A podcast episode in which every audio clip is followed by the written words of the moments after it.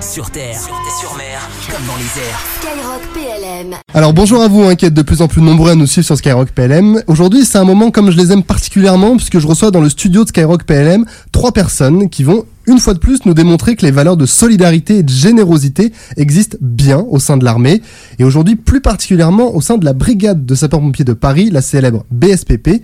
Et pour l'illustrer, donc, j'ai donc le grand plaisir, et je vais commencer par lui, de recevoir Alan, première classe au sein de la BSPP jusqu'à il y a pas si longtemps. Bonjour Alan. Bonjour. Et autour de toi, il y a le sergent-chef Michael, qui est spécialiste du suivi des blessés et membre du bureau conditions du personnel environnement humain au sein de la BSPP. Bonjour Michael. Bonjour. Et enfin, le capitaine Aurélien, commandant de la 32e compagnie de maintenance de la BSPP, la compagnie où tu étais affecté, Alan. Bonjour Aurélien. Bonjour. Donc bonjour à, à vous trois, les présentations sont faites, les présentations sont faites. Au travers, l'idée de ce podcast, c'est qu'au travers du portrait d'Alan, ben, je voudrais vous faire découvrir ce que vous, les militaires, vous appelez l'esprit de corps au sein de, au sein de l'armée. Une manière aussi d'illustrer ben, que l'armée, c'est aussi, peut-être même certains diront, avant tout, une grande famille.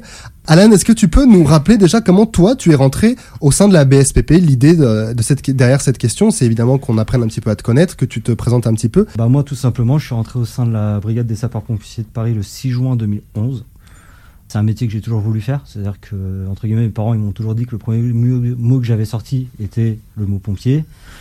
Je suis rentré à l'âge de 11 ans en tant que jeune sapeur-pompier au sein du SDIS 91. Ah oui d'accord, très très Je jeune. suis- vous. tout à fait. Je suis rentré volontaire après à 16 ans, pareil dans le SDIS 91. Et pour moi, la brigade a toujours été. euh, voilà, l'élite des pompiers. Pour moi, la brigade, c'était les monuments, c'était les interventions, c'était ce qu'on voit à la télé dans les reportages. C'était la brigade, quoi, tout simplement. la brigade des pompiers de Paris, fallait que fallait que j'en fasse partie. Pour moi, euh, j'étais obligé de, de rentrer au sein de la brigade des, des pompiers de Paris. C'était une évidence. C'était une évidence. Donc, euh, à la fin de, de mes diplômes scolaires, bah, je, suis, je me suis rendu au CIRFA euh, des Ulysses dans le 91 pour faire mon, mon inscription, pour pouvoir rentrer au sein de la BSPP. Et après, j'ai attendu que la BSPP me convoque pour faire, euh, pour passer le concours, pour passer les tests. Et comment ça s'est passé ces, euh, ces, ces années qui ont suivi ton entrée dans la brigade? Tu as passé des spécialités? Non, je n'ai pas passé de spécialité. Je suis rentré, donc j'ai fait mes six mois de classe au sein du fort de Villeneuve-Saint-Georges, deux mois de fo- formation militaire et secouriste, puis deux mois en compagnie d'incendie et retour à Villeneuve-Saint-Georges pendant deux mois pour faire de l'incendie. Et après, j'ai été euh, mis à la sixième compagnie dans le troisième groupement d'incendie et de secours, D'accord. où je suis rentré au CS de Grenelle, où j'y ai fait à peu près un an, puis après j'ai été muté au CS d'Auteuil, donc toujours la même compagnie, sixième, euh, la sixième compagnie d'incendie et de secours, mais dans un CS, le CS d'Auteuil. Et ensuite, tu as été affecté à la 32e compagnie de et ensuite, maintenance de la euh, j'ai BSPP. été affecté euh, à la compagnie de maintenance, à la 32e compagnie. euh. Et c'est quoi ton, c'est quoi un le, le, le quotidien d'un membre de la 32e compagnie de maintenance de la BSPP Qu'est-ce que tu y faisais euh, chaque jour? Bah là, on ne travaille plus en caserne, on est dans, le, dans un camp, au camp de Volusso, donc on n'est plus en système de garde, on n'est plus, euh, on part plus sur intervention. On ne fait pas d'intervention euh, Vous êtes Sauf pas- sur des véhicules spécifiques comme la, on a le, le porte-char, on a la dépanneuse, on a un véhicule porte-berce pour euh, des interventions de grande ampleur, tout ce qui va être euh, émulseur, inondation euh, ou berce éclairage pour des feux euh, qui durent euh, assez longtemps où on a besoin d'éclairage. Donc du coup, le rôle de la 32e compagnie de maintenance à la brigade, c'est de garantir la disponibilité de tous les matériels opérationnels pour toutes les compagnies qui sont euh, déployées sur Paris. Donc j'entends par matériel opérationnel les engins roulants et non roulants et tout ce qui va équiper les, les engins. Et toi, tu y faisais quoi personnellement, euh, Alan je, je reviens sur toi, Alan. Moi, je travaillais euh, au sein de l'atelier petit matériel, donc qui était en charge du matériel non roulant dans les engins. Tout ce qui était échelle à crochet, échelle à coulisses. Donc là, on était en charge de la maintenance ou de la réparation des échelles. Euh, les brancards qu'on a dans les ambulances, les dévidoirs qui nous servent à dérouler des tuyaux sur les fourgons, Euh, le matériel électrique non roulant, donc euh, tout ce qui va être aspirateur à eau, tout ce qui va être caméra thermique, on leur fait la maintenance, on fait la réparation. Et moi j'étais plus en charge dans tout ce qui était pièces de jonction et lance. Donc c'est-à-dire que je techniquais, je réparais et je, faisais la maintenance de tout ce qui était euh, pièces de jonction, donc tout ce qui va être retenue, division, coût d'alimentation, mais aussi des lances. Mais donc un- un tra- finalement un, trava- un travail de l'ombre mais qui est évidemment indispensable parce que sinon euh, l'idée étant évidemment qu'au cours d'une intervention euh, si, du matériel est défectueux ou, est, euh, ou ne fonctionne pas évidemment c'est quelque chose de gravissime. Donc c'est un travail qui est évidemment vital. Alan une des, une des raisons qui font que, tu es avec nous aujourd'hui c'est que tu es, tu, es, tu es un blessé. Tu es, tout a commencé avec un accident de moto c'est ça? Oui, tout à fait. J'ai été victime le 27 avril 2018 d'un accident de moto hors service. Après, je peux pas forcément parler de l'accident en lui-même parce que je suis amnésique. Donc j'étais conscient, mais je ne sais pas du tout ce qui s'est passé ni en amont de l'accident. C'est-à-dire que je me souviens même pas d'avoir passé ma journée le matin au travail. Ah oui c'est vraiment euh, il y a un vrai blackout. mon réveil, entre guillemets, euh, deux, trois semaines après. Quoi. C'est ça parce qu'il y a eu une vingtaine il y a une vingtaine de jours de coma si je dis pas de bêtises c'est euh, en réa. Comment, comment, on se, comment on se sent quand on se réveille de ces, euh, de ces trois semaines de coma, quand on réalise aussi qu'il y a eu euh, ces trois semaines-là? C'est compliqué dans le sens où euh, j'ai vite compris où est-ce que j'étais, malgré que Mhm. j'étais dans le potage complet à cause des médicaments et tout ce qu'on me donnait. J'étais pas du tout entre guillemets orienté dans le temps et dans l'espace, mais j'ai vite compris qu'il m'avait Qu'il y avait s'était passé quelque chose. Voilà, j'ai vite compris que j'étais plus ou moins quand même à l'hôpital, que j'avais un problème au bras, sans même l'avoir vu, je, je sentais.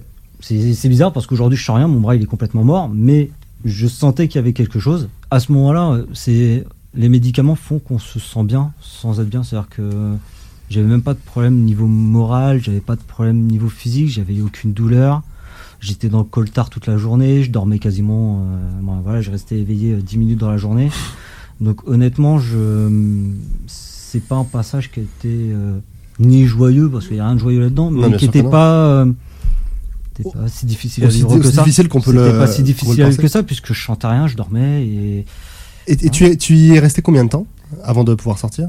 Alors je suis resté à l'hôpital, j'ai eu une hospitalisation d'un an. tu es, ressorti avec, euh, tu es ressorti avec des séquelles les, Lesquelles, du coup? Alors j'ai eu un plexus brachial complet. Le plexus brachial, c'est quoi Merci. C'est la perte du membre euh, supérieur, donc de mon bras droit, complètement. C'est-à-dire que de la, du cou jusqu'à l'extrémité de mes doigts de mon bras droit ne fonctionne pas et ne, je ne sens rien. C'est-à-dire que Rien, j'ai pas de sensibilité, je n'ai pas de motricité. Il y a cette année euh, à l'hôpital. Et c'est là où on va, on va commencer aussi à, à, à en parler. C'est il y a, euh, il y a tout un élan de solidarité qui se noue au sein de la, de la BSPP autour, euh, autour, autour de toi. Quand est-ce que ça arrive? Ça arrive quand tu es à l'hôpital? Ça arrive quand on, quand on sort Ça arrive, euh, je crois, même avant d'être à l'hôpital. D'accord. tout simplement. Je pense que dès qu'ils ont eu l'écho qu'un de leur personnel avait eu un accident, et un, un grave accident, je pense qu'elle s'est de suite mobilisée. Pourquoi je dis ça? Tout simplement parce que mes parents ils sont arrivés à l'hôpital, que la brigade elle était déjà là. D'accord. Et donc euh, ils ont été- mes parents ont été accueillis par la brigade. Euh, Je, je me tourne vers toi justement euh, Aurélien à ce moment-là. C'est euh, c'est quelque chose qui, qui sonne comme une évidence euh, quand, quand on reçoit peut-être, je sais pas, c'est peut-être toi qui as reçu euh, Oui, un alors, appel de l'hôpital. C'est tout, tout ça s'est fait naturellement, hein, forcément pour tout remettre dans le contexte. Lorsque nous on apprend que Alan a, a eu un accident, euh, bah, on espère que le pire ne, s'est pas- ne va pas se produire. hein, on se tient régulièrement informé. Et là, moi, j'apprends que Alan était héliporté, donc ce qui témoigne de la gravité euh, de l'accident. Euh, nous, pour vous savez, l'armée de terre est une grande famille, donc euh, on se mobilise. On active tous les leviers qui sont euh, à notre disposition pour ré- réagir vite et bien. C'est pour ça que le sergent-chef va parler juste après, pour tout ce qui est conditions, environnement, personnel humain. Donc on fait tout ce qui est euh, à notre euh, disposition pour, pour prendre en charge Alan. Alors il y a la partie médicale, mais il y a aussi la, prise en compte de la famille et tout ce qu'on peut faire à notre niveau. Alan l'a très bien souligné. Nous, il y a, dans ma compagnie, il y a tout un élan de solidarité qui s'est monté. Quelques semaines après son, son coma, euh, on a organisé des visites à son chevet pour lui témoigner voilà, tout notre soutien et notre fraternité. Donc, euh, immédiatement, au niveau de la compagnie, euh, on a fait ce qu'on pouvait faire, mais notre action, elle rentre vraiment en compte quelques semaines après lorsqu'il sort du coma. Et justement, c'est pour, pour ça que je me tournais vers, vers toi maintenant, euh, Michael. Toi, donc, tu es spécialiste du suivi des blessés. Tu es membre du bureau conditions du personnel environnement euh, humain au sein de la BSPP. Avant de, euh, avant de peut-être revenir sur justement ce qui, ce que, ce que tout ce que vous avez fait pour, pour venir en soutien à Alan, est-ce que tu peux nous, nous parler un petit peu justement de, de, de ce bureau, ce qu'il, à quoi il sert, ce qu'il, ce qu'il fait au quotidien, notamment du coup pour, autour des, du personnel? Alors en fait, il y a un parcours du blessé qui est bien précis, qui est bien précis au sein des armées et on le suit. Mais de par nos spécificités, on voilà, on, a tendance à on a tendance à l'appliquer avec nos règles à nous. Mais il y a d'abord toute la partie, bon, la compagnie est bien là, la partie hôpital, hein, où là la prise en charge se fait à la fois par l'hôpital et la compagnie, on est là aussi pour les aider s'ils ont besoin euh, d'un soutien. Donc cette partie-là, elle dure environ deux mois. Ensuite vient la partie d'accompagnement du blessé jusqu'à euh, jusqu'à l'autonomie du blessé. Et là, c'est la partie un petit peu plus longue, et euh, c'est la partie où on intervient un petit peu plus. Euh, où, euh, bon, l'hôpital est là pour, je le vois sans sourire, mais on- là, on- la partie de l'hô- l'hôpital est là pour la réadaptation et la ré- rééducation. Mais il y a toute la partie réinsertion, où là, on a été aussi acteur de ça. Et c'est euh, ce qu'on fait avec euh, tous nos, blessés un petit peu un, petit peu plus lourds. Euh, c'est la partie de la réinsertion, soit par le sport, soit par le travail. Et si l'état de santé du, blessé euh, ou du malade le permet, la ré- réinsertion par le travail se fera chez nous ou se fera dans le milieu civil. C'est ce qui s'est passé avec Alan. Et avant ça, il y a la réinsertion par le sport, ce qu'on appelle la rencontre militaire blessure et sport. bah, il avait fait aussi avant, le, le, son ascension, il avait fait un, un stage de, au ski. Qui, qui avait été euh, ouais, qui avait euh, avec du matériel bien spécifique en relation avec le cercle enfin euh, la cellule d'aide aux blessés de l'armée de terre et le cercle sportif de l'Institut national des invalides. Ils travaillent ensemble et eux, ils sont très habitués, ils ont du, du matériel bien spécifique. Et ça permet aussi, comme c'est interarmé, de voir bah, des blessés qui sont plus blessés que soi aussi ou pas. Et ça permet d'échanger d'échanger et de se rendre compte qu'on peut faire des choses. Donc c'est ça vient un peu en complément de ce qui a été fait par la compagnie. Très bien fait par, par la compagnie d'ailleurs. Mais c'est un très bon complément aussi. Et c'est un bon complément parce que derrière, bah, ils se rendent compte qu'ils sont capables de, de faire des choses. Et bon, chaque cas est particulier, chaque blessé est particulier, chaque malade est particulier, mais en tout cas, Donc l'humain est très important. Ouais, bah, c'est indispensable de toute façon. Et dans, ces, dans cette cellule, on est six, avec en plus euh, une partie euh, reconversion derrière. Il y a un bureau reconversion qui travaille dans tout le bureau conditions du personnel, environnement humain. Si toutefois on n'a pas réussi à le réinsérer chez nous, eh ben on travaille, et c'est ce qui a été fait aussi pour Alan. Euh, on a deux personnels qui sont spécialisés euh, là-dedans, dans, la reconversion pour les, les blessés qui sont en, relation avec un tas d'associations euh, qui, eux, sont spécialisés dans la réinsertion professionnelle pour les personnes présentant un handicap ou non, parce qu'il y a aussi des blessés qui sont, qui sont blessés, qui reprennent pas, mais qui pour autant euh, ne présentent pas handicap. Et, euh, et ces blessés-là, euh, enfin ces deux personnes-là sont en- entrées en relation avec Alan qui a permis, ou pas, je sais pas, je vois ta tête. Mais euh, voilà, c'est des choses qu'on fait, en tout cas qu'on essaie de faire, et on essaie de bien le faire. On, on y est très attaché, en tout cas, euh, la brigade euh, y tient, y tient beaucoup parce que c'est c'est primordial, parce que être laissé sur le bord de la touche, c'est quand on quand on souffre déjà, c'est c'est c'est c'est c'est- ce serait Il y a évidemment la, évidemment la souffrance physique, mais la, la souffrance psychologique, notamment de, de, de l'isolement aussi. C'est généralement euh, de toute façon plus ou moins lié, et c'est ce qu'on a vu avec Alain. Au sein du, au sein du bureau euh, conditions du personnel Mhm. euh, environnement humain, quand est-ce quand est-ce qu'il y a quelque chose qui, qui s'enclenche à ce moment-là, euh, là dans le cas précis d'Alan, Alors, en mais fait- de manière générale? En fait, nous, c'est très simple. hein, lorsque la compagnie, c'est les premiers acteurs. hein, de toute façon, les premiers acteurs, c'est la compagnie. Nous, Bien comme sûr. il l'expliquait, même si très justement, le capitaine l'expliquait, euh, ils sont en soutien. Mais nous aussi, ben, on est aussi à leur soutien. C'est comme ça. Tout le monde se soutient et un réseau s'entraide. de soutien. euh, C'est ça. Et nous, en fait, lorsqu'on a l'information qui arrive très très vite, parce que parce que bah, c'est euh, l'infor- l'information arrive de la compagnie. Derrière, euh, plein de mécanismes viennent qui sont bien bien rodés, euh, viennent se mettre euh, se mettre en place et Lesquels? Ah ben, en fait, on, on a déjà, nous, on doit alerter aussi le commandement, le haut commandement, donc qui s'est fait très rapidement Oui, aussi. hein. Tout se fait, tout se fait comme ça.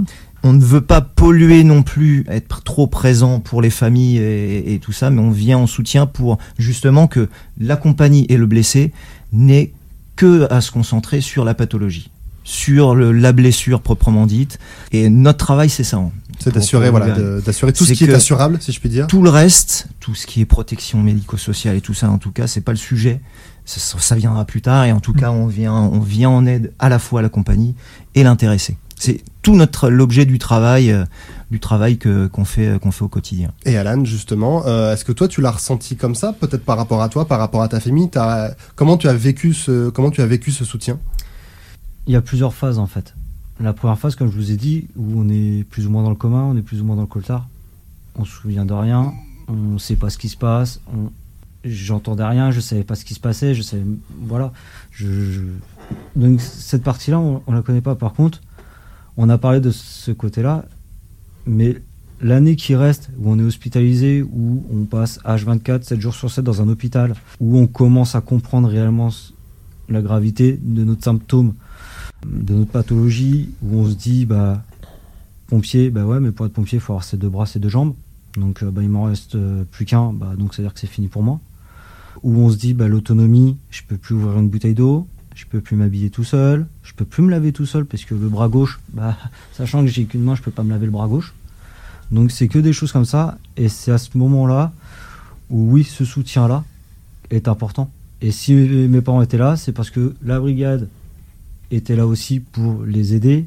Tout ça fait que bah c'est pour moi, et moi ça me permet entre guillemets de voir mes journées passer plus vite parce que j'ai toujours quelqu'un avec moi, que ce soit des collègues, des gens que je connaissais pas. Le, chef boiteux à la base, je, je, je connaissais pas. Je l'ai jamais vu et aujourd'hui c'est quelqu'un euh, qui a fait beaucoup de choses pour moi. C'est-à-dire que c'est là où en fait on voit que la brigade reste une grande famille. On est 8500 personnels si je me trompe pas, mais je crois qu'au dernier quota c'était ça. C'est- Euh, confirmé. euh, on studio. se, on se connaît pas tous. Et pourtant, euh, il y a des gens qui m'ont jamais connu, il y a des gens qui m'ont jamais vu et qui pourtant m'ont appelé. euh, Une solidarité de, qui- voilà, de une solidarité. principe, de, il Voilà. y a une fraternité qui est. Qui ça, existe, des gens avec qui en caserne ça passait pas forcément parce qu'on s'entend pas forcément tous très bien comme dans n'importe quelle entreprise, mais qui pourtant ont pris le, la peine de m'envoyer un message ou ne serait-ce que de m'appeler en me disant bon rétablissement, bon courage à toi. Et c'est là où on sent que oui derrière on a tous cette, quand même cette fibre de pompier, de soutien et euh, voilà quand il y en a un qui est touché en fait c'est tout le monde qui est touché.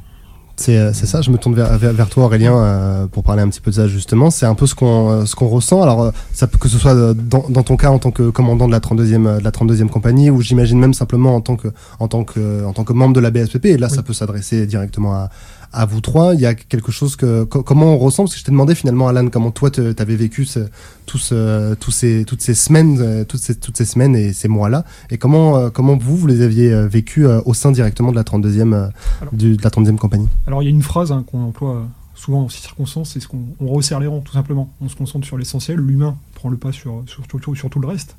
Et donc du coup, euh, ce que je disais en préambule, euh, voilà, on a, on a activé tout ce qu'on pouvait activer. euh, notre action, elle arrive bien après puisque Alain est dans le coma. Mais dans ces circonstances, on organise des visites, on prend en charge, on essaie de prendre en charge la famille, d'être à côté, d'être là pour eux, d'être là pour Alan, euh, savoir qu'est-ce qu'on pourrait faire nous à notre niveau. À ce moment-là, c'est les premières actions qu'on a, qu'on a menées. Si on vous a invité aujourd'hui euh, dans, dans, nos locaux à Skyrock PLM et si vous avez accepté de, de venir, c'est pour pour pouvoir justement parler de ça, de parler de, de, euh, parler de ton histoire, Alan, de, ton vécu, de parler de justement comment comment on s'organise pour soutenir un blessé, qu'il soit physique, euh, psychologique ou, ou parfois les, les deux. Mais c'est aussi pour parler d'un moment un peu particulier que qu'on avait envie sur Skyrock PLM de, de partager aux auditeurs. Je vais mais de, ce défi, c'était quoi? Alors précisément, le défi Aurélien. c'était de gravir un col de haute montagne dans les Alpes avec Alan. Ce projet il a été créé avec lui et pour lui. Et donc euh, l'idée était de, de monter jusqu'à voilà, jusqu'à 3100 mètres avec son handicap et, euh, et montrer en fait, à tout le monde que dans cette situation, on était capable encore de se dépasser, de repousser ses limites. Et ce que Alan a, a pu démontrer euh, pendant cette ascension. Ah, Déjà, félicitations. On va avoir Ouais. l'occasion d'en parler. Euh, deux, deux questions par rapport à ça. Cette idée, elle vient de qui et pourquoi cette idée-là précisément Pourquoi l'idée de cette idée de vouloir gravir, euh, de vouloir gravir un col? Mais pour rappeler en fait les valeurs qui, qui, voilà, qui, rythment- enfin, qui, qui sont euh, enseignées au sein de l'armée terre, je dirais de manière plus générale, le dépassement de soi, la camaraderie, la fraternité en toutes circonstances, qu'on soit en opération apte ou euh, inapte, parce que malheureusement la vie peut nous réserver de mauvaises surprises. Et donc euh, cette, euh, idée m'est venue avec un, major qui n'est pas là aujourd'hui, hein, qui, est, affecté dans ma compagnie, le major euh, Patrick. Et donc du coup, on a eu cette idée de, monter un projet en montagne avec Alan pour promouvoir toutes, toutes ces valeurs. Alan, je me tourne vers, je me, je me tourne vers toi maintenant. Quand, euh, parce que j'imagine que c'est peut-être toi Aurélien ou Michael qui est venu le voir pour lui proposer, pour lui proposer ce défi. Alors c'est moi qui suis venu le voir avec le, major, ouais. le major Patrick, on lui a proposé le défi. Mhm. Enfin tout d'abord, il y, a eu, il y a eu plusieurs temps. L'idée ça a été de, de- de proposer le projet à nos chefs, que je tiens à remercier, hein, parce que sans eux on n'aurait pas pu euh, aller euh, à la pointe des puisque, et donc du coup, euh, du coup euh, on a proposé ce pro, une fois que ça a été validé par la chaîne d'accommodement, nous avons proposé ce projet à Alan, qui a tout de suite euh, accepté, hein, puisque ça lui, on lui a offert un autre moment de fraternité, de cohésion. Hein, c'est pas une fin, même malgré son handicap, je considère aujourd'hui que c'est pas une fin en soi. C'est ça, c'est- pour ça, Alan, que tu as accepté, euh, que as accepté ce projet euh, tout de suite, comme le, comme le dit Aurélien, parce que c'était l'occasion de, de revivre un moment de fraternité comme ça, où il y avait euh, une volonté aussi, on- Aurélien le disait aussi, une volonté de dépassement de soi. Comment toi tu l'as, comment toi tu l'as reçu cette, euh, cette proposition? Bah tout se chamboule en fait, parce que c'était vraiment une surprise pour le coup, puisque euh, j'ai passé après deux ans en arrêt maladie, donc euh, j'allais souvent à Volusso bah, pour voir les anciens collègues, pour euh, aussi souffler un peu, parce qu'être deux ans chez soi, on a vite fait le C'est tour. ça, parce que la cette proposition, elle arrive à peu près deux ans après, après ton Ouais. accident? C'est ça, à peu ça. près un peu moins, parce que le temps que ça se, se organise, qu'on fasse les préparations qui vont derrière sportif et tout, un peu moins, mais oui, c'est à peu près ça. Et euh, je me présente et là on me dit, euh, en fait, euh, on t'a proposé, au moins, on te propose de faire ça, on veut faire ça pour toi. Ah. Et en fait, on tombe un peu dénu parce qu'on on s'y attend pas du tout. Moi, je m'y attendais pas du tout. Je, je pensais pas que ça touche en fait parce que deux ans et demi après un accident où entre guillemets, bah, bien souvent, on a un peu oublié parce que bah, la vie continue tout simplement. Donc les gens, bah, ils évoluent, ils peuvent être mutés, tout ça. Et ben, on se dit, on pense encore à nous. Quoi. Et on a des Mm. collègues, des chefs qui sont quand même là et qui pensent encore à nous. Et ça touche plus que, que la surprise en elle-même. En fait, ce qui touche, c'est vraiment l'humain, L'intention, la en fait. euh, C'est de se dire que deux ans et demi après, on est encore dans la tête de, de nos chefs, de nos collègues. Et moi, c'est ce qui m'a le plus touché en fait. Et rien que par principe, ils ont pensé, ils ont fait l'effort de faire quelque chose pour moi. La moindre des choses, c'est- d'accepter, c'est le respect aussi. On accepte. Alors forcément, oui, c'est le genre de défi que j'adore. Donc dans tous les cas, j'aurais dit oui. Mais euh, même si ça avait euh, été quelque chose qui n'était pas dans ma personnalité ou qui ne m'aurait pas forcément plu, ça aurait été oui avec grand plaisir. Parce que c'est des gens que, avec qui j'ai travaillé, que j'ai côtoyé. Et je vous dis, humainement parlant, c'est deux ans et demi après, bah, ils sont encore là et ils ont même fait quelque chose derrière mon dos pour faire une surprise en fait, pour, entrer, pour montrer qu'ils sont quand même derrière et voilà.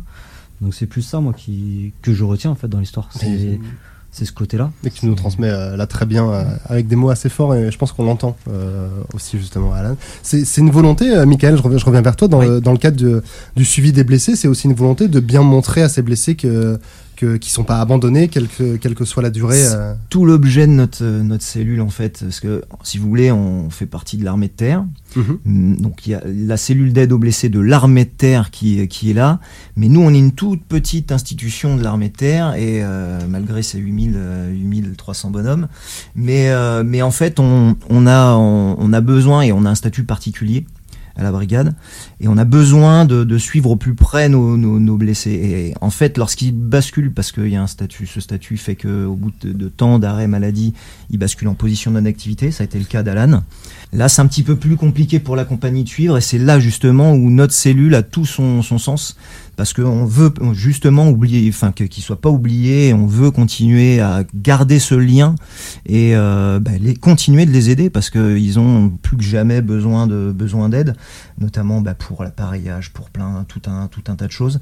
Et notre cellule, euh, enfin tout le bureau, euh, le bureau conditions du personnel et environnement humain, euh, avec la cellule d'aide aux blessés, est activé pour justement euh, faire en sorte que ça n'arrive pas. Qu'il n'y ait pas de cassure, qu'il n'y ait pas de cassure franche. Alors, on l'appelle pas tous les jours, hein, parce qu'à un moment, je pense qu'il m'aurait, il m'aurait accueilli aussi.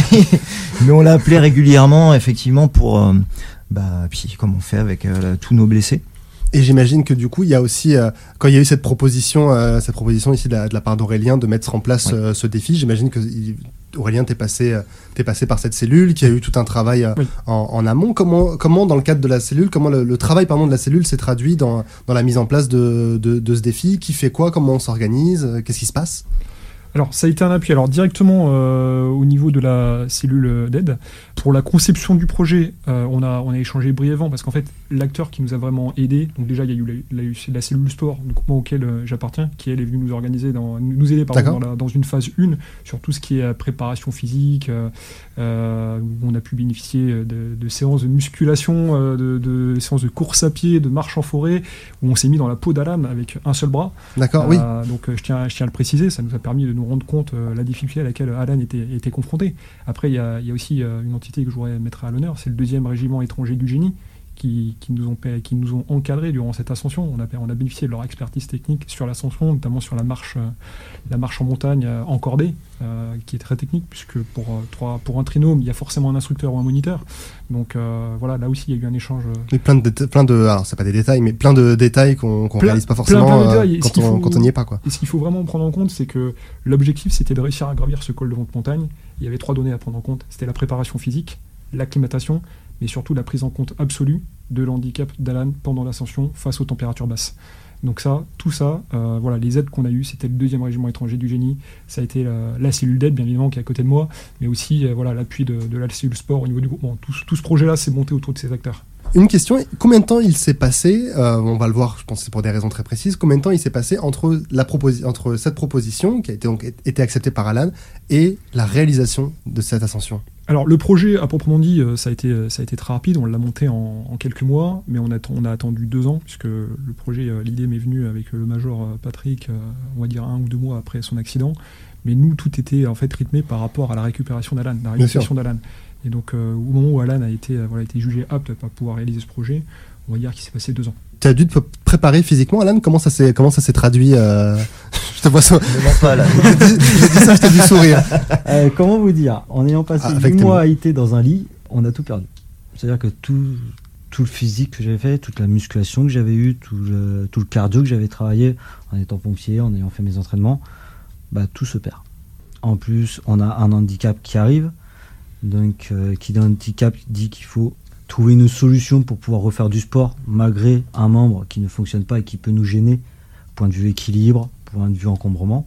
Dans, dans ta préparation pour, pour cette ascension, comment, comment toi tu le vivais justement Il y avait cette, euh, une sorte, je vais dire le terme, une forme d'excitation de justement vouloir te prouver euh, euh, que tu étais, que étais capable de, de retrouver, je vais utiliser un jeu de mots, de retrouver les sommets?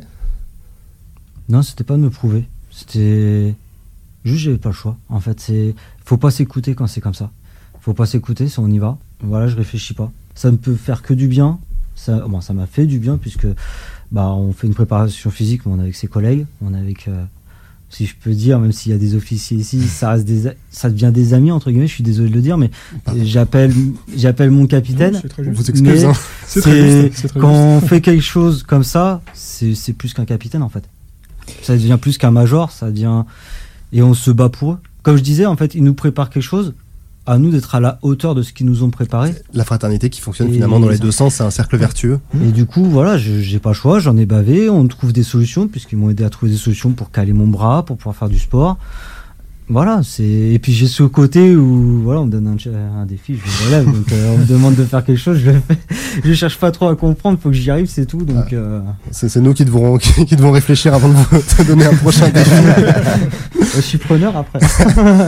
Aurélien, tu voulais, euh, je, te, je te- je te voyais écouter Alan, je crois Non, que tu voulais euh, rajouter quelque chose. Ce qu'Alan a dit, c'est très juste. hein, il rappelle ce que je disais en introduction. euh, il y a une fraternité qui, qui dépasse euh, le commun du mortel, je voudrais dire, si on peut le lire, mais, euh, mais effectivement, il y a Sur une physique, oui, d'armes au niveau de au niveau des armées qui est, qui est forte, qui est là, et, euh, et le, ce projet, il a été construit, comme je le disais, pour Alan avec lui, et on a tout monté autour de lui, parce qu'on savait qu'il était capable de, de, dépasser, de, de le réaliser, ce projet, donc euh, de, de monter jusqu'à 3200 mètres avec euh, les différentes étapes euh, que cela nécessitait, c'est-à-dire l'acclimatation, puisqu'on a fait des marges d'acclimatation de 500 mètres le premier jour, et enfin 800 mètres avec euh, tout le côté technique. Et Le, Alan, le deuxième jour, du coup, le 800 deuxième mètres, jour. le En fait, deuxième ouais, jour, si, si je devrais tout remettre dans le contexte, parce qu'effectivement, je vais peut-être un peu vite.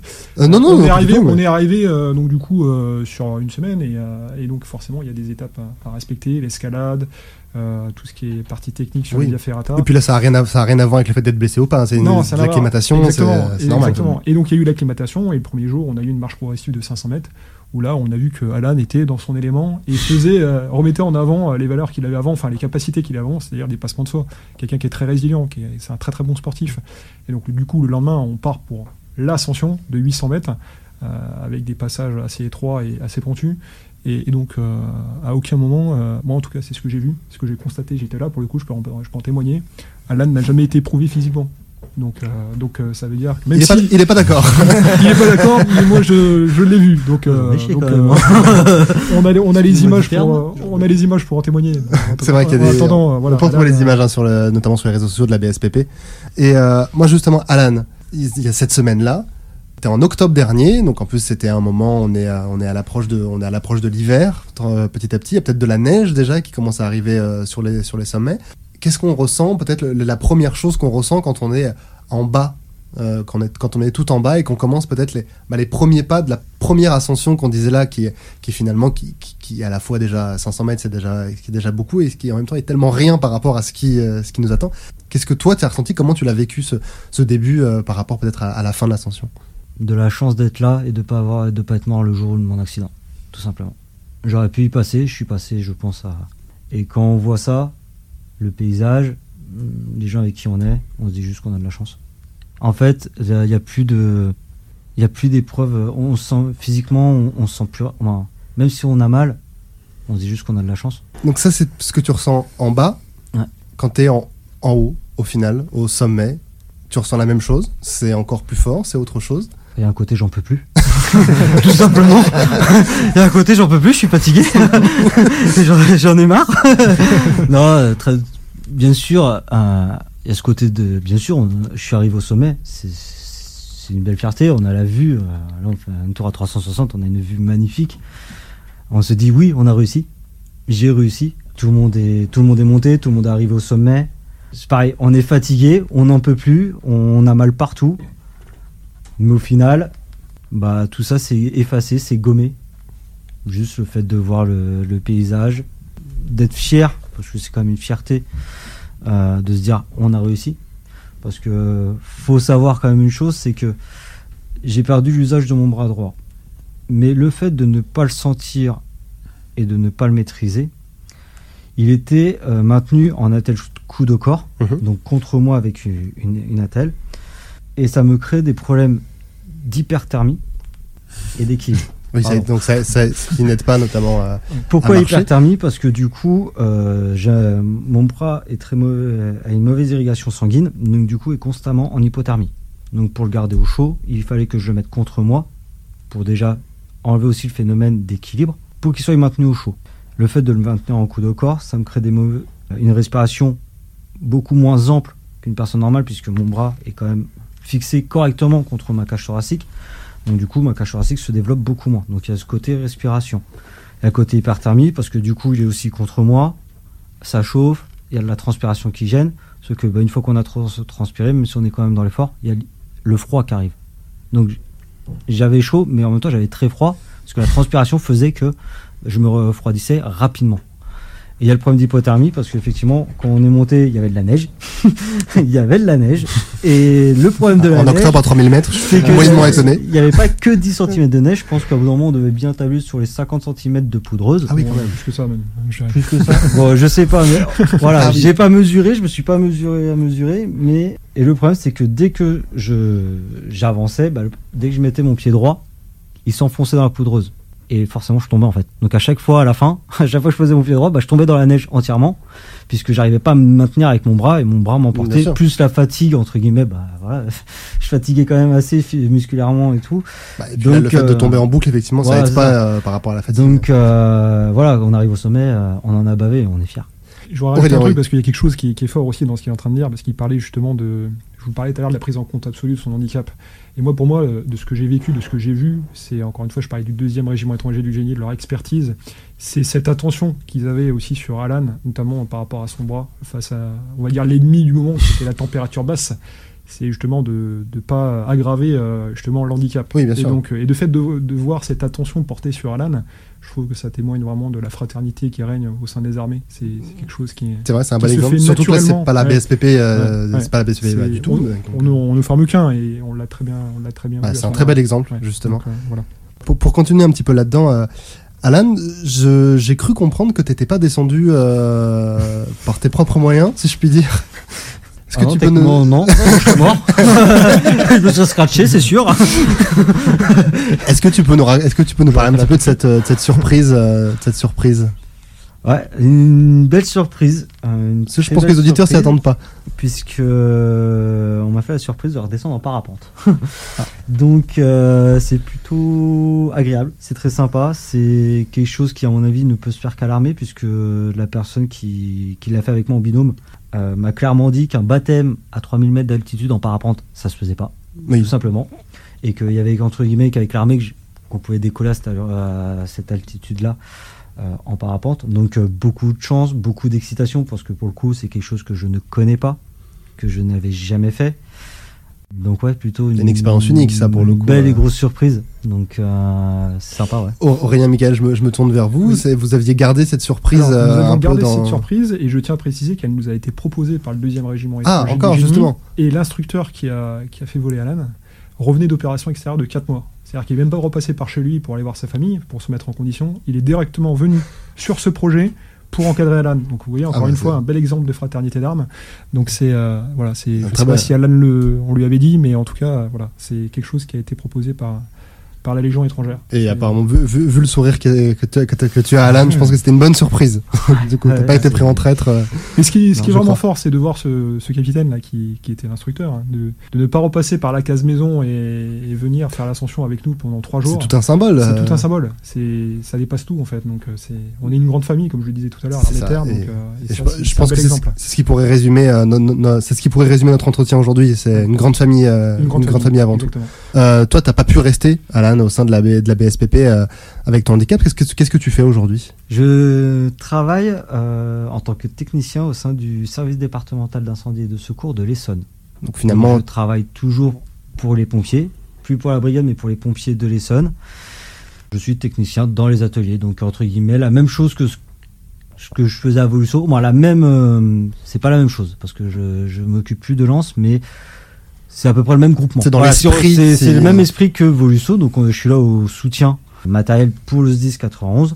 Maintenant, j'ai euh, changé de secteur puisque maintenant je m'occupe de tout ce qui est euh, reconditionnement et euh, maintien des lots de sauvetage, donc tout ce qui permet à faire du sauvetage extérieur ou en excavation lors d'intervention, ou tout ce qui est appareil respiratoire isolant pour les pompiers.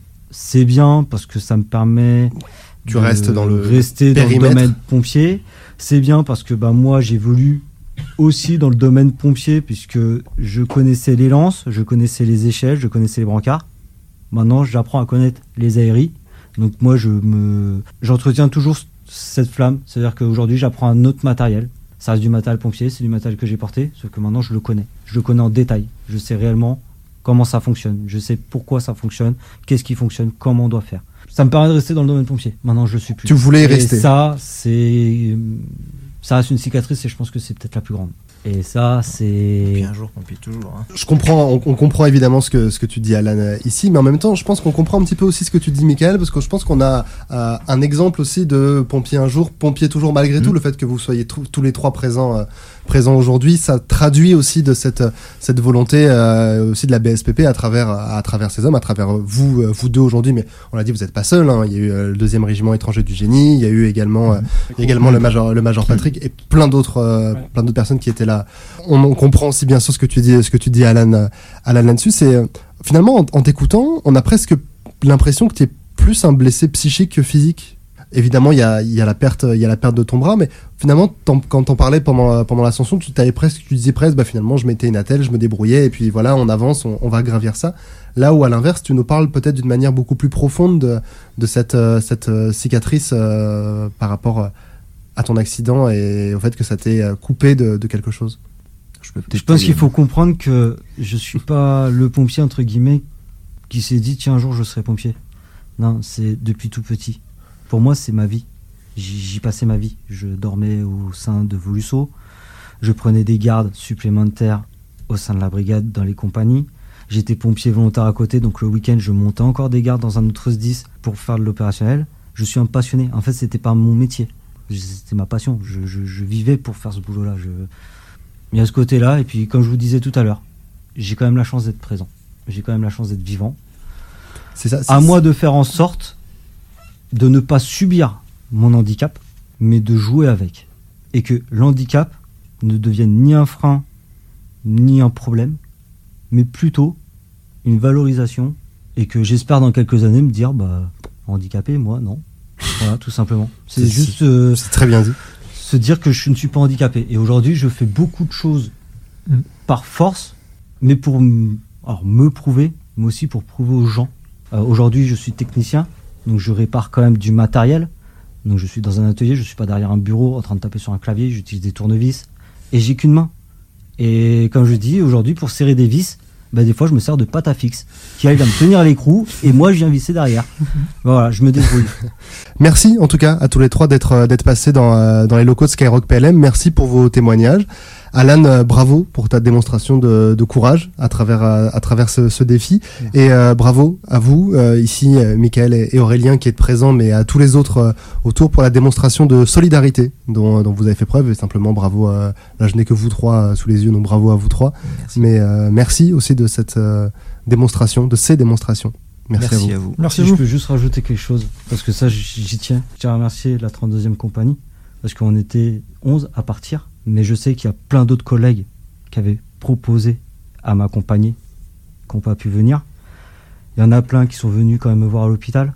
Donc je voudrais les remercier aujourd'hui, réellement. C'est l'occasion de passer à la radio, je passerai pas tous les jours à la radio, donc c'est, voilà, remercier. Merci à la cellule d'aide aux blessés, au chef voiture avec son équipe, parce que bah, ils sont là depuis le début. Merci à eux, parce que je peux vous assurer qu'il le dit pas, mais je l'ai bien embêté pendant plusieurs mois, l'appeler. J'ai pas ci, j'ai pas ça, je fais comment, je fais pourquoi. Et il a toujours été là, et voilà, donc vraiment merci à vous. Je souhaite, s'il y a des blessés qui, qui m'écoutent et qui nous écoutent, des grands blessés comme moi, j'espère qu'ils auront la chance que j'ai eue et d'être soutenus autant que j'ai été soutenu, soit par mes collègues, soit par mes amis, soit par ma famille. Merci, le message, très beau message est passé. Sur terre, sur mer, comme dans les airs. Skyrock PLM